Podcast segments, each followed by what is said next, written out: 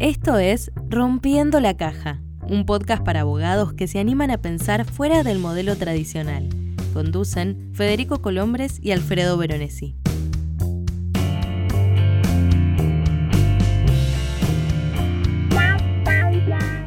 Hola, esto es Rompiendo la Caja. Mi nombre es Alfredo Veronesi y comparto la conducción de este podcast con Federico Colombres. Hola Fede, ¿cómo estás? ¿Cómo estás, mi amigo, mi colega, compañero y coequiper de, de esta aventura que se llama Rompiendo la Caja? Muy bien, contentos, llegando al, último capítulo de la segunda temporada. Tardamos en hacer el último capítulo, hubo de todo, pasó de todo, pero bueno, por lo menos concretamos el último capítulo. Eh, país sale campeón mundial en el medio, no poca cosa. No le vamos a echar la culpa a eso, pero bueno, en fin, pasó un poco de todo. Eh, te veo feliz, ¿Por qué tema es? Y bueno, como te decía, eh, Argentina salió campeón mundial, eso no puede no impactarnos a, todos los que somos argentinos, estuvimos el domingo en la plaza festejando, pero además porque hoy tenemos un tema especial, Alfred, justamente relacionado con esto, con la felicidad, con la felicidad profesional. Bien, o sea, si, si bien hay un tema filosófico en todo esto, también un tema estadístico. Y digo, el trabajo nos insume promedio 8 horas diarias. Ser feliz en ese tiempo es clave también para ser feliz en la vida, ¿no? Digo, el resto del día que te queda, si le restas 8 de dormir es bastante poco, o sea, ser feliz en el trabajo es muy importante. Eh, pero qué paradójico lo que decís, ¿no? Es súper importante y, y, recién en el último capítulo de la segunda temporada venimos a hablar del tema, ¿no? Eso creo que nos está pasando al mundo, ¿no?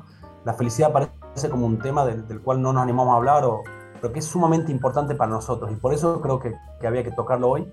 Y por eso, Alfred, te quería, nada, se me ocurrió invitar a alguien que, que pueda hablarnos con mucha autoridad del tema, que se llama Agustín López Guzmán, otro compatriota mía, otro, otro gran profesional de un amigo acá de Tucumán que descubrí en las redes y que se dedica a dar consultoría sobre felicidad organizacional.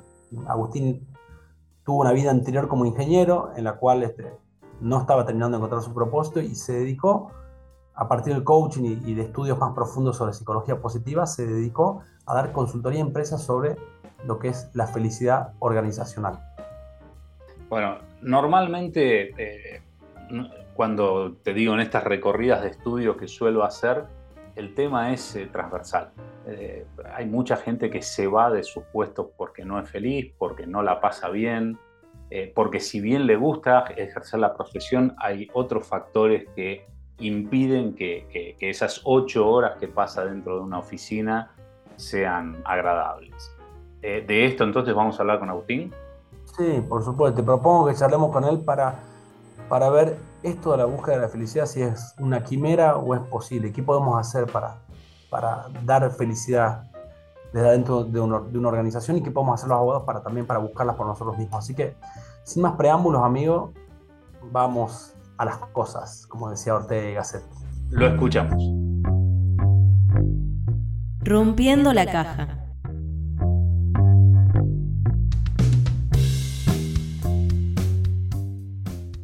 Así que bueno, un poco para, arrancar con este, con este tema, eh, te pregunto, Aus, ¿qué es, ¿qué es la felicidad del trabajo? ¿Cómo, cómo definirías vos eso? ¿Es por ahí una quimera? ¿Podría considerarse un derecho, un lujo? Eh, ¿Por qué crees incluso que, que venís a hablar acá en... Recién, eh, recién pensamos en este tema en el, último episodio de la segunda temporada. ¿Qué te indica eso de que la felicidad sea un tema que, terminamos hablando siempre a último momento, ¿no? Contame para vos qué, es la felicidad del trabajo. Si lo tengo que definir, eh, lo definiría de, dos maneras. Por un lado, una necesidad.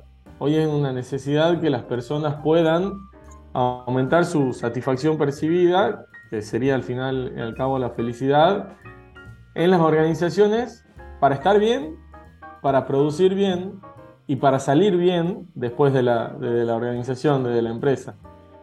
Eh, en mi charla el otro día hablaba de eh, cuando las personas están mal eh, en el trabajo, no es que salen y llegan a su casa y están bien. O sea, cuando uno la pasa mal en el trabajo, también se empieza a afectar los otros ámbitos de las personas. y empieza a producir malos resultados afuera, llamarle a nivel familiar o personal, y, malos resultados adentro. Entonces, por un lado es una necesidad. Hay un, escritor, Jeffrey Pfeffer, de la Universidad de Stanford, que tiene un libro muy bueno que llama Morir por un salario, en el que dice, el, trabajo está matando a la gente y a nadie le importa. Y, y no quiero quedarme con lo malo, pero, pero es una realidad las personas que las pasan mal en el trabajo no solo tienen malos resultados, sino que también llegan a enfermarse mucho más y, afectando negativamente a su vida personal y a su vida social. Entonces, por un lado, una necesidad, pero por otro lado, y el que lo quiere ver más del lado empresarial o del lado económico, es una ventaja competitiva. Cuando las personas son felices en el trabajo, son más productivas, tienen mejores rendimientos, porque son más creativas, son más innovadoras, son más resilientes, tienen muchas más ganas, son más optimistas. Entonces ahí es donde no solo es una necesidad, sino que también es una ventaja competitiva. Y aparte de esas dos, y agrego la tercera, por más que había dicho dos, es una tendencia. Y no es una moda, distinto de una tendencia. Una tendencia es porque hace 30 años nadie se planteaba esto. No sé ustedes si hace 30 años estaban trabajando, o hace 20, o hace 40, un poco más, un poco menos, pero las personas no se planteaban esto de que el trabajo me tiene que hacer feliz. Para eso estaba la familia, para eso estaba el, deporte, para eso estaban otras cosas, pero el trabajo era para trabajar. Hoy con las nuevas generaciones, con el cambio de paradigma en el mundo, la pandemia seguramente aceleró todo esto también, las personas empezamos a demandar otras cosas en las organizaciones, entonces por eso que hoy la felicidad en el trabajo pasa a ser también una tendencia.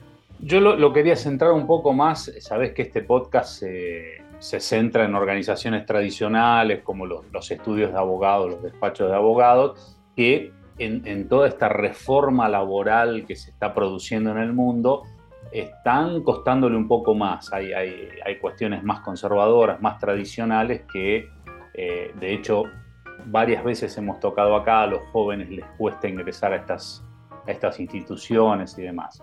¿Vos crees que son lugares que se puede eh, conseguir un, aspecto de felicidad, que se puede mejorar esto? ¿Cómo lo ves? Totalmente, y, no lo digo así rápidamente por, por idealismo, pero estoy convencido que cualquier ámbito puede generar felicidad y en cualquier ámbito se puede generar procesos, eh, prácticas, conversaciones, relaciones que hagan felices a las personas. Más allá de que sean negocios tradicionales, tal vez habrá que cambiar algunas prácticas o algunos procesos, como digo, pero cualquier ámbito puede hacernos feliz, al igual que cualquier profesión o cualquier oficio o cualquier actividad que hagamos, nos puede dar ese sentido de vocación que también te va a hacer más feliz. Entonces yo creo que es cuestión de empezar a observar de cerca cuáles son esos entornos, en este caso eh, en el entorno de, la abogacía, de los estudios de abogados, pero también hay otras industrias que también siguen siendo muy tradicionales. Yo trabajo con empresas de distintos rubros y, y, yo creo que no es la profesión o no es la actividad la que define que sean tradicionales o no, sino es la capacidad de poder empezar a salir de la caja y, empezar a mirar las nuevas necesidades y expectativas de las personas hoy en día. ¿Cómo, cómo se produce felicidad en una organización, digamos? Depende, muchos pensarán que esto requerís, no sé, consultoría o plata o cosas para, para dar, ¿no? Este, pero veía, escuchaba tu, tu, charla TED, muy buena, que también la recomiendo acá para que la, lean. ¿Cuáles son los ingredientes que vos das para la felicidad, ¿no? Este, Contame un poquito de eso porque queremos saber cómo se produce felicidad en organizaciones, sobre todo venimos de despachos jurídicos, como te decía, donde muy jerárquicos, muy todo estandarizado, ¿no? Donde creemos que quizás sentimos que, se abandonamos de buscar eso, ¿no? ¿Cuáles son los ingredientes de, que vos proponés para, debatir y, activar el tema de la felicidad en el lugar de trabajo, ¿no? Buenísimo. Antes de, de contestar la pregunta, agrego algo que tiene que ver, bueno, antes de hablar un poco de, cómo generar felicidad en el trabajo, es qué hace feliz a las personas. Hay un libro que está muy, bueno, La ciencia de la felicidad, de Sonia Lyubomirsky, que, compila todos los estudios, todas las investigaciones hoy de la psicología positiva, que la psicología positiva lejos de ser algo de positivismo, de, de, tratar de ver el vaso medio lleno o de que sí o sí lo malo va a pasar y todo va a estar bien.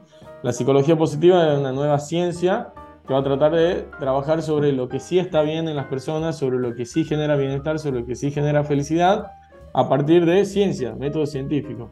Entonces, lo que hace este libro es compilar un montón de estudios y de alguna manera definir como en una torta qué hace feliz a las personas. Y lo que nos dice esto es que el 50% de nuestra felicidad depende de nuestra genética. O sea, depende de genes que nosotros heredamos de nuestros padres y podemos heredar genes más optimistas o más pesimistas. Y según la intensidad de cualquiera de los genes y el tipo de los genes, va a haber más o menos felicidad o infelicidad. Por eso en un 50%. Pero eso está marcado. Nosotros tenemos como un umbral de felicidad que de alguna manera lo vamos a tener en nuestra vida. Obviamente esto se puede cambiar y se puede mejorar y se puede aumentar la felicidad y no es que está totalmente determinado, pero sí en un 50% afecta en eso. Y una vez que yo sé, ya después puedo empezar a trabajar cuáles son esos genes. Por ejemplo, yo tengo mi hermano ultramente optimista y yo soy el extremo del pesimismo. Y él, obviamente, abogado también, hoy ya dejó la abogacía, está más eh, de otro lado, pero pero él siempre fue para adelante sin pensar en el efecto que puede tener o no tener las cosas para adelante. También algunas cosas le habrán salido mal, pero no se detiene. En cambio yo, por el pesimismo, puedo creer que lo que me salga mal me va a afectar en distintos ámbitos y que no lo voy a poder cambiar. Entonces la pienso mucho más a las cosas. Y cuando vos pensás mucho más las cosas y le das vuelta y entras en esto de la rumiación, obviamente por eso el pesimismo te va a afectar más a la infelicidad. Entonces, ¿a qué voy con esto? Yo he nacido pesimista, pero a partir de trabajar ese pesimismo, empecé a desarrollar hábitos en mí que me permiten, cuando me surge un pensamiento pesimista, detectarlo y cambiarlo en el momento. ¿Se entiende o no? Entonces, si bien la genética determina mucho, condiciona mucho, no determina un 100%, solo en un 50%. Ahora, un 10% depende de las circunstancias externas. Depende de del lugar donde trabajas, depende de la cara de tu jefe, depende de la cara del cliente, depende de tu pareja, de tu salario, del país donde vivís, de si la Argentina gana o no el mundial. Obviamente, el subidón de alegría es tremendo, pero no depende, pero, pero la circunstancia externa de Argentina campeón es solo un 10%. Obviamente, y ya claro un poquito esto, porque solo un 10% de la felicidad depende de, ese, de esa circunstancia externa. Si nosotros vivimos en la franja de Gaza, por ejemplo, salir de esa circunstancia externa, obviamente va a impactar muchísimo más en la felicidad. Si yo vivo en la extrema pobreza, salir de esa circunstancia va a impactar mucho más en la felicidad. Entonces, la circunstancia externa solo un 10% si tenemos las características o las, las condiciones o necesidades básicas cumplidas que el que esté escuchando esto seguramente tiene las condiciones de libertad, de alimentación, de vivienda básicas satisfechas. El 40% restante depende de las decisiones, las decisiones conscientes que tomas todos los días de cómo ver esa circunstancia que pasa y esa genética. O sea, ¿qué haces con todo eso? Y si mi, si mi decisión es no hacer nada con mi pesimismo, ese pesimismo va a afectar mucho más. Si mi decisión es fuerte, trabajar en mi optimismo, mis decisiones están afectando mucho más positivamente a mi felicidad. ¿Se entiende o no? El concepto. Perfecto, o sea que tenemos un 40, nuestro tablero es el 40%. Exactamente, y eso es lo que nosotros podemos controlar. No podemos controlar directamente nuestra genética. No es que yo voy al médico y me da una pastilla y yo cambio genética, o eh, yo controlo si Messi eh, mete el tercer gol eh, en, el mundial o no lo mete, o si Montiel mete la penal. Yo no controlo eso. Ahora, mis decisiones, en mi decisión estar cómo veo yo Argentina campeón. Porque hay gente en Argentina de los 45 millones que ha seguido su día a día y no le ha importado nada. Y hay un montón de otras personas, me incluyo yo, que me gusta tanto el fútbol, que lo pienso a eso y eso me genera felicidad. Pero es mi pensamiento lo que me genera felicidad, no Argentina campeón. ¿Se entiende o no? Sobre ese 40%, ¿cómo podemos producir, cómo podemos trabajar como organización sobre ese 40%? ¿Cuáles son las, recetas? Ahí como organización es primero entender que no nos podemos cargar la responsabilidad de la felicidad de nadie. La felicidad depende de la persona. Yo puedo cambiar circunstancias, pero la felicidad al final depende de la persona. Depende de la expectativa de las personas, depende de las necesidades de las personas, depende de el ser de esa persona. ¿Por qué aclaro esto? Porque hay muchas organizaciones que, que intentan con la mejor de las intenciones trabajar la felicidad copiando recetas de organizaciones como por ejemplo Google. Eh, de ponerte un metegol, de poner juego, de poner fruta, de poner eh, eh, horario flexible, de poner que un día el 20% de su tiempo dediquen a algo de innovación. Bueno, hay un montón de cosas que hacen Google que le sirve y que no necesariamente le va a servir a la organización que nos está escuchando en este momento, sea un estudio contable, un estudio de abogado o, o otra cosa. Entonces, ¿por qué insisto con esto? Porque al final la felicidad laboral es detectar las necesidades y las expectativas de las personas en cualquier interacción con la organización y buscar detectarlas. Entonces lo primero que yo tengo que hacer para generar felicidad en el trabajo es preguntar y escuchar más a las personas. Eso como concepto es muy general. Sea, yo te puedo decir acá un montón de prácticas que utilizan las empresas con las que yo trabajo o con las empresas de las que he leído o de las empresas con las que tengo contacto por otro consultor o lo que sea, y no necesariamente va a servir en otro ámbito eh, que no sea ese. Entonces, lo primero es detectar las necesidades de las expectativas y buscar satisfacerlas. Ahora, de ahí se pueden desprender un millón de prácticas para lograrlo. Ahora, la, la consulta un poco iba por el tema de las jerarquías. O sea, ¿esto es de arriba para abajo pero puede ser de abajo para arriba, es decir, si arriba no hay una, una intención de que, de que realmente se trabaje con felicidad, ¿los de abajo pueden hacer algo? Totalmente. Ahora, si, si, si, queremos hablar de felicidad organizacional, en toda la organización obviamente va a dar una decisión de los que toman las decisiones, una decisión ejecutiva, una decisión del socio, una decisión del dueño, de poder generar los procesos y después generar esa bajada o esa amplitud desde ahí. Pero yo como persona, como, como trabajador, como parte de una empresa, y esto es lo que me pasó a mí trabajando en relación de dependencia cuando todavía me dedicaba a la agronomía, yo no puedo depender de lo que hace la organización o no. Al final y al cabo es lo que yo quiero, lo que yo hago, lo que yo pienso todos los días es lo que me va a hacer feliz o no. Porque hay organizaciones que hacen todo y las personas igual no son felices, o alguna no será feliz. Entonces, ahí sí la persona puede hacer un montón de cosas para generar un entorno donde, por lo menos a nivel personal, genere felicidad. Y si lo genera en su equipo y eso se va expandiendo, que siempre creo en el concepto de la expansión, de ser gota en el agua que cae calma y genera esa, esa expansión. Eh, pero por lo menos yo ser feliz más allá del contexto en el que esté. ¿Y cómo lo voy a lograr eso? Primero, a partir de buscar hacer las cosas desde mis fortalezas. Capaz que yo no puedo cambiar mis tareas. Capaz que mi tarea es seguir haciendo tal cosa con expediente o con cualquiera de las, de las actividades que hacen dentro de un, de un estudio jurídico o de otra organización. Eh, pero las puedo hacer desde mi fortaleza. O sea, yo sigo haciendo lo mismo, pero tal vez yo soy una persona que me gusta escuchar mucho y se me da bien escuchar. Entonces dedicar tiempo más a escucharte a vos, Alfredo, en algún momento del día, o dedicar más tiempo en escucharte a vos, Federico, o a mi jefe, o a mi compañero, o a un cliente, o a un colaborador, a quien sea.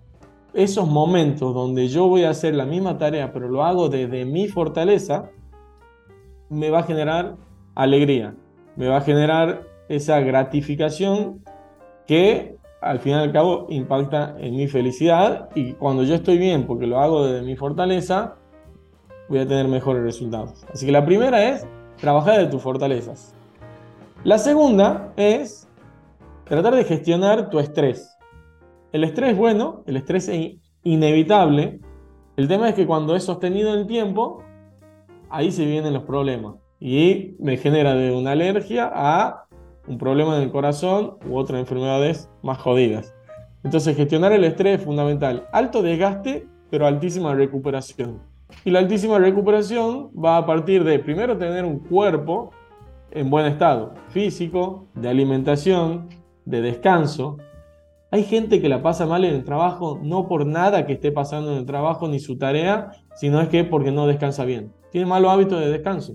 Entonces, si vos estás mal descansado, ves el mundo de otra manera, tomas decisiones de otra manera, te enojas por lo que no te enojarías, tal vez si estás enojado. Entonces el descanso es fundamental, parece algo simple, pero es fundamental. No es joda que hay que dormir entre 7 y 9 horas, ni menos ni más. Pero ahí cuando hablamos de recuperadores también hablamos de aumentar nuestras emociones positivas.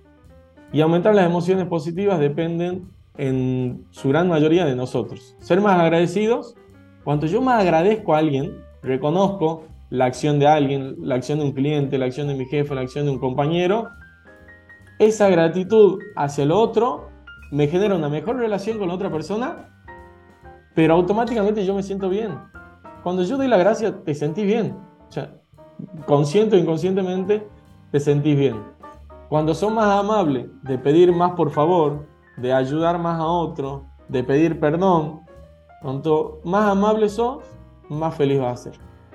Entonces, así aumenta un montón las emociones positivas y después puede aumentar las emociones positivas a partir de divertirte, de pasarla bien, de hacer eh, chiste, de vivirlo con humor o de cualquier forma que en cualquier organización tengan como hábitos.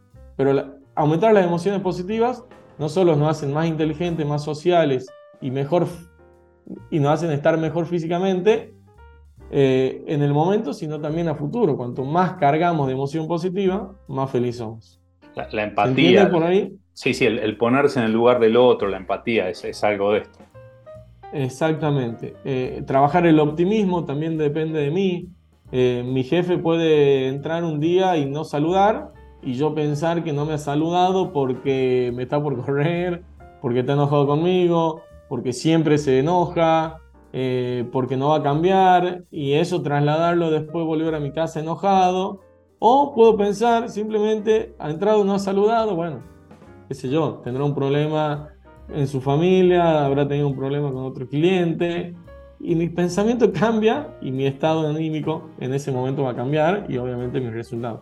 la emoción positiva, que pueden ser del pasado, gratitud, perdón, del presente, placer, alegría, concentración pueden ser eh, del presente, las puedo generar yo, y del futuro, optimismo y esperanza. Entonces, con fortaleza y emociones positivas, ya tenemos un gran componente de la felicidad que puede cambiar muchísimo. Después podemos empezar a trabajar en nuestras relaciones positivas, desde, también desde nuestra fortaleza. Por ejemplo, a mí me encanta cocinar. Eh, no sé si soy bueno, pero por lo menos no, no me tiro un plato todavía por la cara. Pero me encanta cocinar. Entonces, tal vez en el trabajo no encuentro otra cosa para generar las relaciones, pero sí eh, genera un, momento en el trabajo o fuera de que yo cocino y compartimos un momento. Es algo muy simple, ¿no? Pero en esos momentos de interacción, de generación de vínculos, se empiezan a cultivar las relaciones. Y hay un estudio de Harvard, el estudio más largo de comportamiento de desarrollo de adultos, tiene, empezó en el año 38, lo siguen evaluando algunas personas que tienen un poquito más de 100 años ya, eh, quedan algunos vivos, pero trabajaron con personas de, de altísima eh, poderío económico y bajísimo poderío económico, eh, y lo han seguido toda su vida. Y lo que concluye el estudio es que al final la cantidad, pero sobre todo la calidad de nuestras relaciones, nos hacen más felices y más saludables. Y por último, el sentido de propósito. Y ahí está el desafío. El otro día estaba en un estudio contador y me dicen, che, pero ¿qué propósito le pongo a Si lo único que hacemos es resolver problemas que generan los impuestos. Le digo, bueno, pero imagínate, hay una empresa que no podría funcionar si vos no le estás solucionando esos que vos ves como problemas impositivos. Hay monotributistas que no podrían desarrollarse, innovar y emprender si no fuese por vos. Entonces, toda la generación de riqueza en Argentina puede pasar por vos y gracias a vos, un montón de familia, alimentarse y contarte la historia real, pero contártela. ¿Cuál es el impacto, el para qué de lo que vos haces? Y la abogacía, que una vez, me acuerdo, no tiene nada que ver, ¿no? Pero una vez voy al dentista Y le digo, ¿para qué existen los dientes si nos tienen que hacer sufrir y venir al dentista? Y él me dice, bueno, ¿para qué existen los problemas eh, y que existan personas como vos que tratan de solucionar los problemas entre las personas? Y, y, alguno podrá decir, ¿para qué existen los abogados si las, las personas no nos pelearíamos, no existirían? Pero bueno, la persona es así, los conflictos se van a dar y se van a dar eternamente los conflictos, porque tenemos expectativas distintas, porque vemos el mundo de manera distinta. Más allá de los conflictos que se dan con mala intención, hay un montón de conflictos que se dan porque cableamos, nuestro cableado en el cerebro es distinto, el mío, al tuyo Alfredo, al tuyo Federico, entonces la abogacía es hasta algo que genera bienestar y salud en la relación entre las personas, eh, entre las empresas, entre las personas y las empresas. Entonces el propósito de, un estudio de abogacía es fuertísimo. Pero si no te lo contás nunca, si no lo vivís desde ahí, no te va a estar dando felicidad. Entonces, e, este quinto componente es contarte todos los días para qué haces lo que haces. Yo me pregunto en todo este tiempo post pandemia que, la gente se fue del trabajo, que, está como todavía tratando de reconvertirse. ¿Vos crees que, esta parte de la búsqueda de la felicidad, vi, en un momento leí que, hasta se habla del puesto Chief Happiness Officer, ¿no? ¿Vos crees que toda esta vertiente pueda llegar a paliar ese, ese problema humano que estamos teniendo en las empresas, que pueda bajar un poco la, la alta rotación, que pueda devolver un poco ese mundo de la gente tratada de quedarse en los trabajos más tiempo? Totalmente convencido. Pero, cuando hablamos de rotación, es algo con lo que nos tenemos que empezar a amigar, digamos, entre comillas. Porque algo que va a pasar. Hoy, estudios a futuro, antes de la pandemia, hablan de, esto era un estudio del, del Foro Económico Mundial, habla de que un milenio, una persona que tiene entre 35 y entre 40 y 25, más o menos, va a rotar por 63 trabajos en su vida laboral. 63. O sea, yo ya tengo 35 y pasé por 4 entre relación de dependencia y reinventarme, de salir de la agronomía a esto. Y digo, eh, yo no me veo cambiando tal vez de, rol, me veo como consultor, como capacitador para adelante, pero no sé. Pero igual me quedan 20 años en lo que yo tengo que pasar por 59 de trabajo más en promedio, ¿se entiende o no?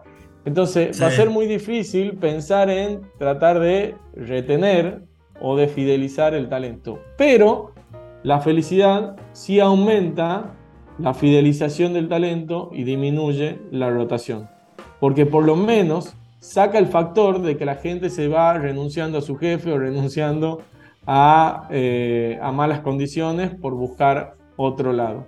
La gente que se vaya se va a ir por desafíos personales, se va a ir por reinvención personal, se va a ir por eh, cualquier cosa y no escapándose de vos. Entonces esto quiere decir que el legado que va a dejar va a ser mejor, el antes que se vaya va a haber sido mejor, y el aporte va a haber sido mayor. Repensándolo, Agus, si, si, te pones si cada vez buscamos más la felicidad, va a llevar una mayor rotación. La gente va a abandonar esa idea de antes de que hay que quedarse acá por una obligación, porque, ¿no? Y en definitiva, la mayor búsqueda de felicidad nos va a llevar a, a movernos, a, a, cambiar todo el tiempo, ¿no? Exactamente, pero un cambio positivo. Es muy distinto el, cuando yo, de, por ejemplo, dejar de fumar es mucho más fácil pensando en lo que puedo llegar a correr en un partido de fútbol o en lo que puedo llegar a vivir más que en pensar en que me voy a morir por fumar o en el gasto que me genera el cigarrillo. Entonces es mucho más fácil y sostenible y saludable el cambio en positivo, en pos de algo, que en pos de evitar algo. Es como un chico de cuatro años que vos le decís no toque el enchufe, va y lo toca. Y, y lo va a tocar con más ganas. Entonces el cambio que en pos de algo es mucho más fructífero que en, el cambio que va a favor de evitar algo. Entonces, sí, considero que va a haber tal vez más rotación, pero una rotación sana de personas que no iban a estar bien en ese lugar y que no iban a producir más. Entonces van en busca de algo para ellas mejor. Bien. Y, y, al margen de la percepción propia de la felicidad, de lo que te esté sucediendo en el trabajo, eh, ¿vos considerás que esto es medible? Me refiero a, hay, rankings, hay, especies de empresas que miden eh, a las otras empresas. ¿Eso se puede hacer o siempre es desde uno mismo?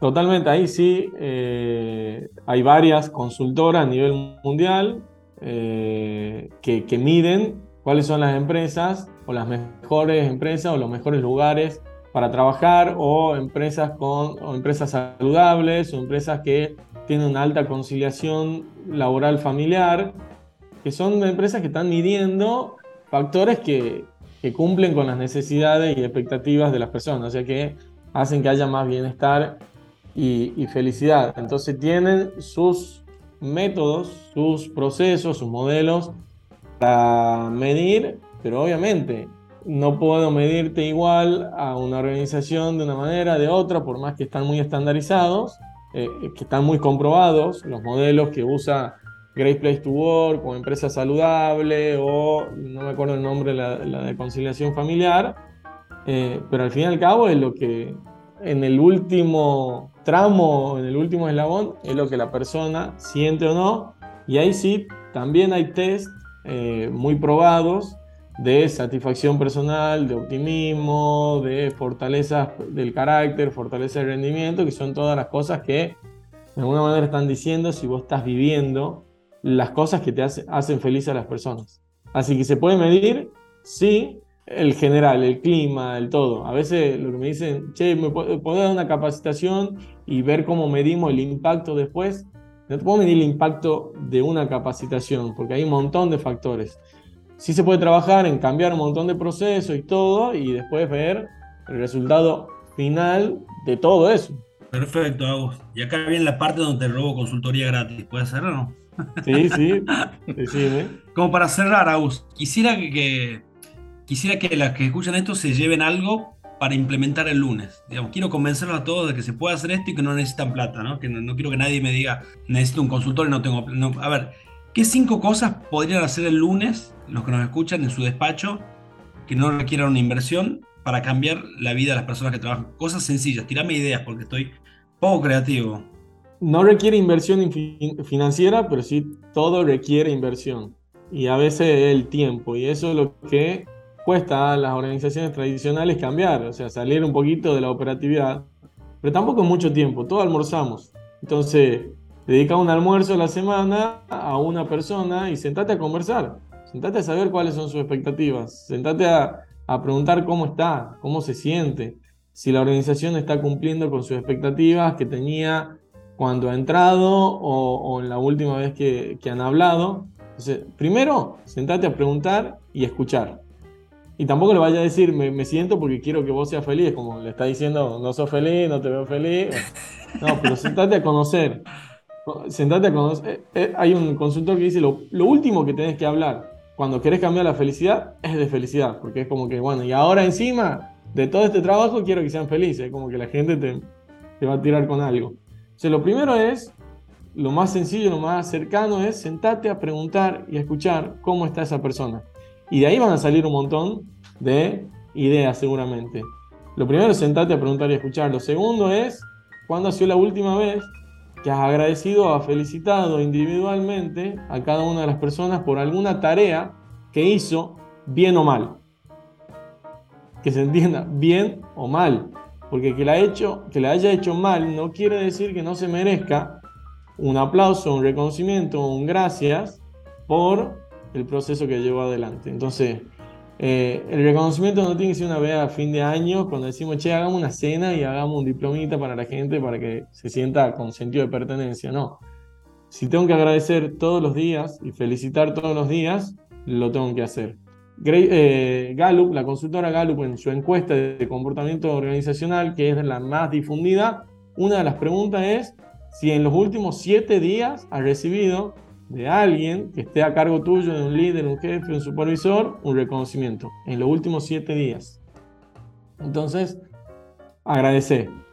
La tercera, genera algún entorno para que se generen las relaciones que se cultiven las relaciones. Desde un lugar de hablar, de juntarse y che, hablemos de, y compartamos cosas de todos, o una comida o una actividad de team building que ya sigue otra inversión, pero a veces un asado requiere mínima inversión eh, para empezar a construir relaciones. Cuanto la gente más se conozca, más se vincule, más confianza va a haber, mejor trabajo en equipo y más felicidad. Que también después hay que gestionarlo. Cuanto más nos conocemos, más puede haber conflictos, como en todos lados. Pero las relaciones son totalmente necesarias, entonces genera algún momento de encuentro. Y que eso puede ser una vez a la semana una reunión de 20 minutos, 15 minutos, dependiendo de la cantidad de personas, en la que cada uno diga algo bueno que le ha pasado en la última semana, a nivel personal o laboral.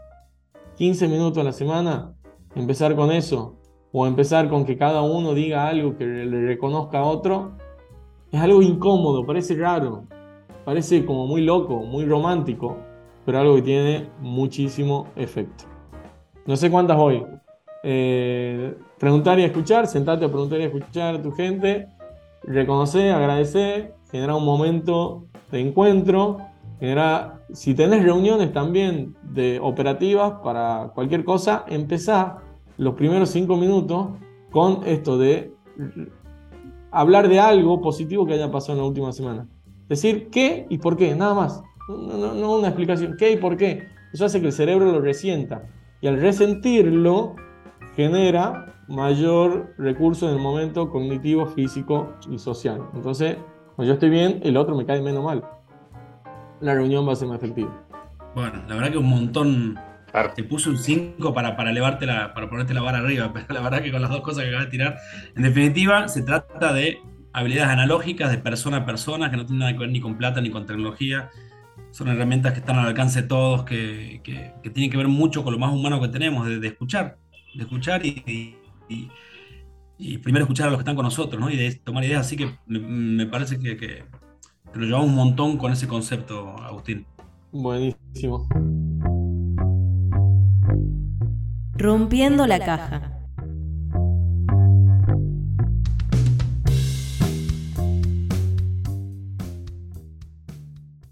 Bueno, Fede, ¿qué te pareció? ¿Estás feliz? Sí, me pareció bastante, como siempre me llevo bastantes cosas para pensar, pero bueno, creo que por ser el capítulo de cierre y por ser el, más grande de los dos, quisiera, y además por ser el más profundo de los dos, me, encantaría que vos me cierres este episodio, Alfred, que me cierres esta temporada y que, me digas qué te, pareció todo esto. No, hagámoslo juntos, pero la verdad es que en, principio me, me parece invalorable el hecho de que esto, que es clave en la vida, pasarla bien, de ser feliz, o intentar ser feliz, ser feliz constantemente no, no se puede, pero intentar ser feliz y más en el tiempo este que uno está trabajando, empieza a tener técnicas por las cuales se pueda llegar. Eso ya me parece fundamental. Eh, la actitud que tiene Agustín me parece también de empatía total frente a las cosas, así que la verdad que realmente me voy feliz porque sé que todo esto se puede poner en práctica. Los consejos finales que él nos manda son como para anotar en un, en un póster y tenerlo en, en, cada lugar de trabajo.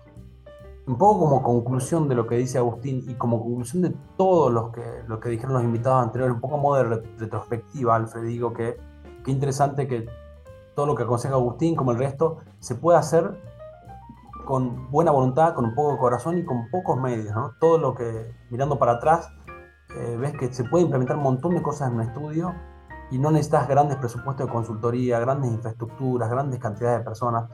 Todo lo que han recomendado nuestros invitados en general se puede implementar a partir del lunes, eh, empezando de a poco y siempre con la premisa de, de, conectar con el otro. Siempre que buscas conectar con el otro, mejorar la vida del cliente, de, la persona que trabaja con vos, se pueden hacer un montón de cambios. Así que yo me quedo con esto, digamos, en general, con esta invitación a todos a tratar de, hacer cambios para, para mejorar esta profesión que tanto queremos y que bueno, que se encuentra en un momento, en un gran desafío de cambio, ¿no?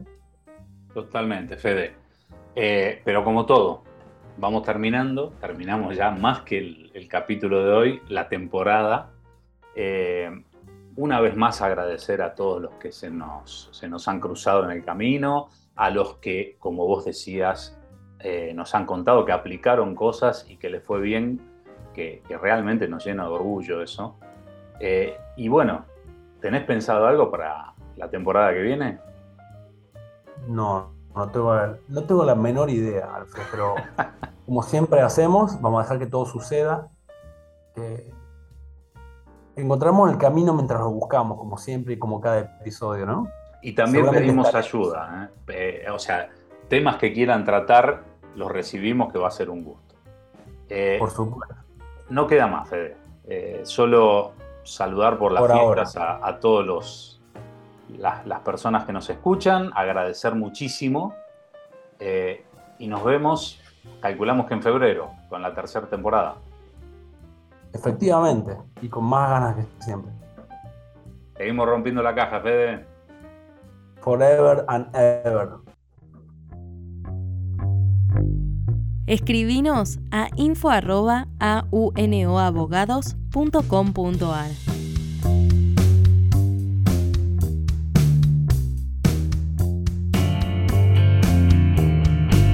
Nos encontramos en la próxima entrega de Rompiendo la Caja.